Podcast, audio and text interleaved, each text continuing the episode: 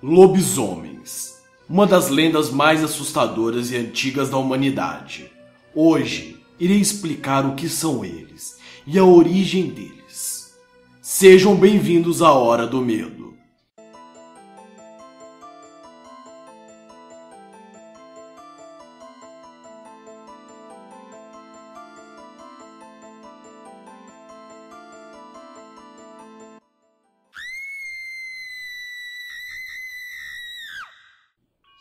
Licantropia, mais conhecido como lycans, que vem do grego lobo, homem. Esse termo foi originalmente usado para descrever um homem capaz de transformar-se em um lobo. Mas hoje em dia é mais utilizada na psiquiatria para descrever um bem conhecido tipo de alucinação. É uma doença psicológica a qual o efeito é a crença, por parte do infectado, de que realmente seja um lobisomem. Em muitos casos de lincantropia, o resultado mais ocorrido é o desejo de poder ou até mesmo desejos sexuais reprimidos. Mas existem alguns lincantropos que são mais afetados mentalmente do que os outros. Essa é a explicação que a sociedade moderna dá para os lobisomens, como se fosse uma doença mental. Porém, na verdade, muito antigamente, as pessoas juravam e poderiam dizer fielmente que os lobisomens realmente existiram e andaram pela terra. Vamos lá. Não se sabe exatamente quando os lobisomens apareceram.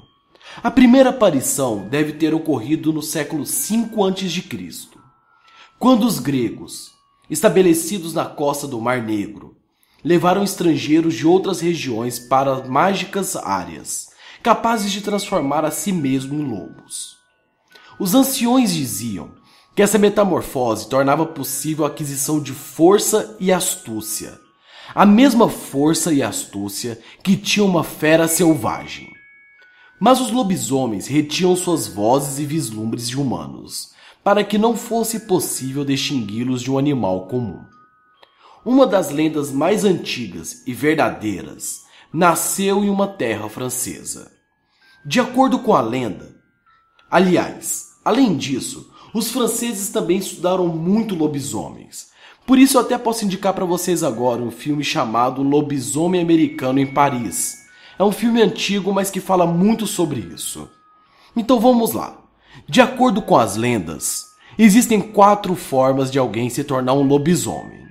E essas formas são Primeira forma conhecida é pela própria maldição. Resulta o que é chamado de lobisomem alfa, que pode ser visto como o primeiro lobisomem de uma grande família. O desafortunado indivíduo ganha essa perversa maldição por ter desafiado ou destruído um poderoso mago.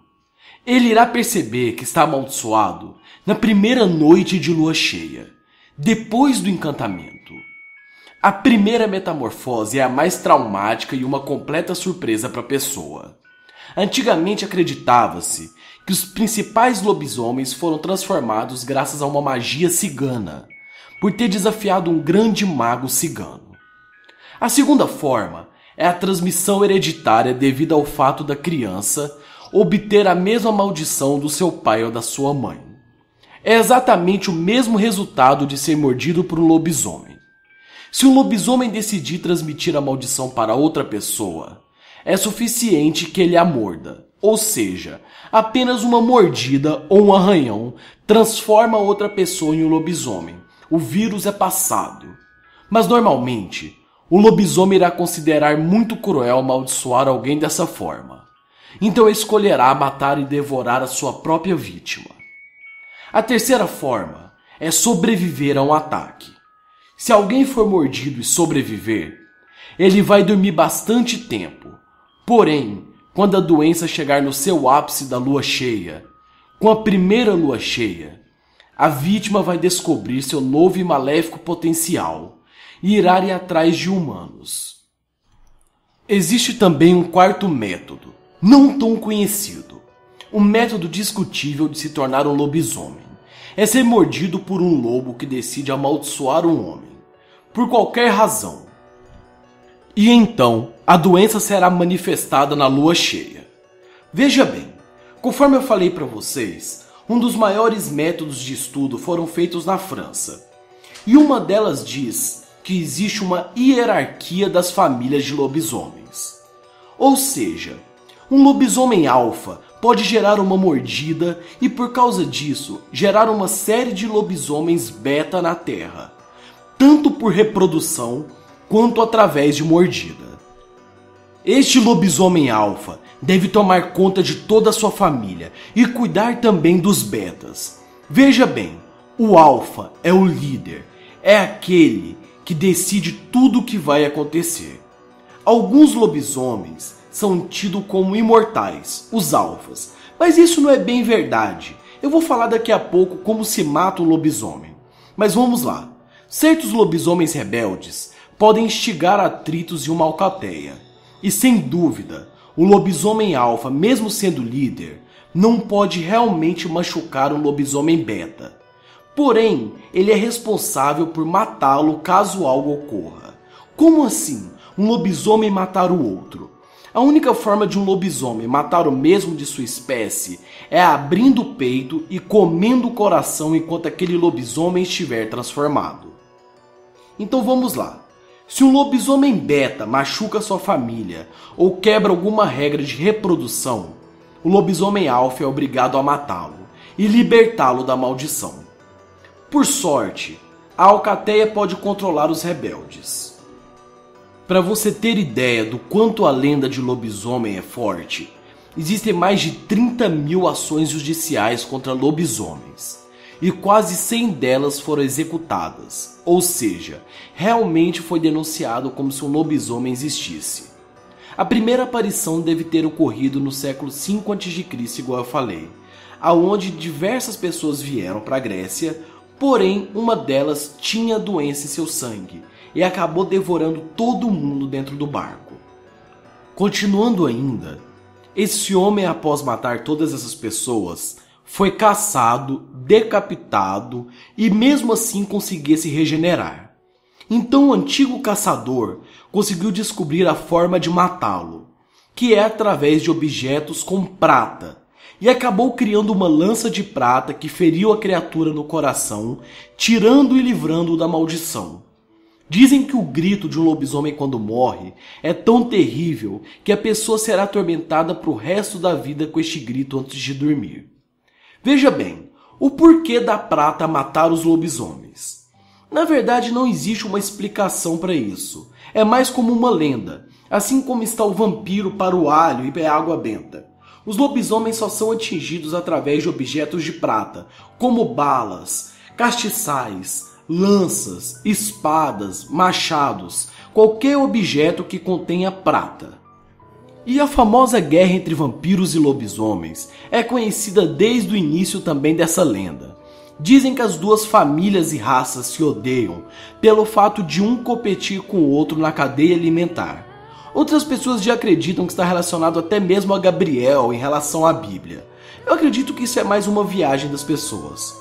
O fato de vampiros e lobisomens se odiarem é por eles estarem na mesma cadeia alimentar e sempre competir pelo ser humano. Pelo menos é isso que dizem os livros e as grandes pesquisas. E você acredita que existem relatos brasileiros também? Existe um suposto lobisomem que assusta moradores no interior do Ceará, mais conhecido como Tauá. Dois boletins de ocorrência foram registrados em uma cidade na zona rural. Segundo seus moradores, um lobisomem estaria roubando e se alimentando de ovelhas. Existe também Jacarezinho no Paraná e entre outras cidades do interior do Brasil.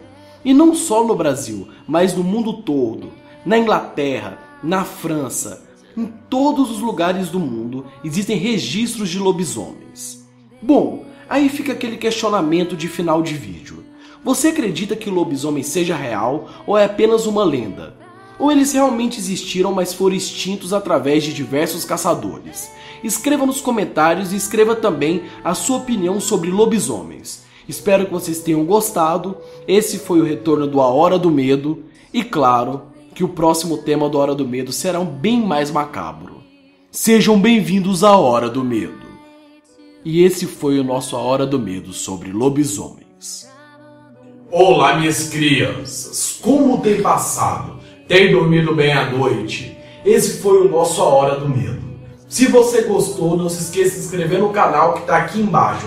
Clique aqui embaixo que você vai se inscrever no canal de terror, horror e tudo aquilo que é de bizarro e de macabro pelo mundo. Me segue também nas minhas redes sociais, me segue no Vine, me segue também lá no Vine que eu tô falando sobre diversas coisas de terror. Me segue também no TSU, que é uma nova rede social, onde não há censura. Então lá eu posso, eu posso trazer diversos tipos de assuntos, diversas coisas para vocês, diferentes do que eu trago aqui no YouTube. Então vai lá, se inscreve no TSU, não esquece de me seguir no Instagram, no Twitter e no Facebook. E claro, hoje eu quero indicar o canal do amigo meu, que é o Rafael, do canal Vídeo de Clássicos que ele faz um, um canal um pouco quanto diferente sobre informações de jogos, um conteúdo também muito humorístico, muito bom. E vai estar aqui na descrição, eu quero que você passe lá e escreva com a hashtag Legião do Medo, porque o cara é foda e merece sim ser muito bem reconhecido dentro do YouTube.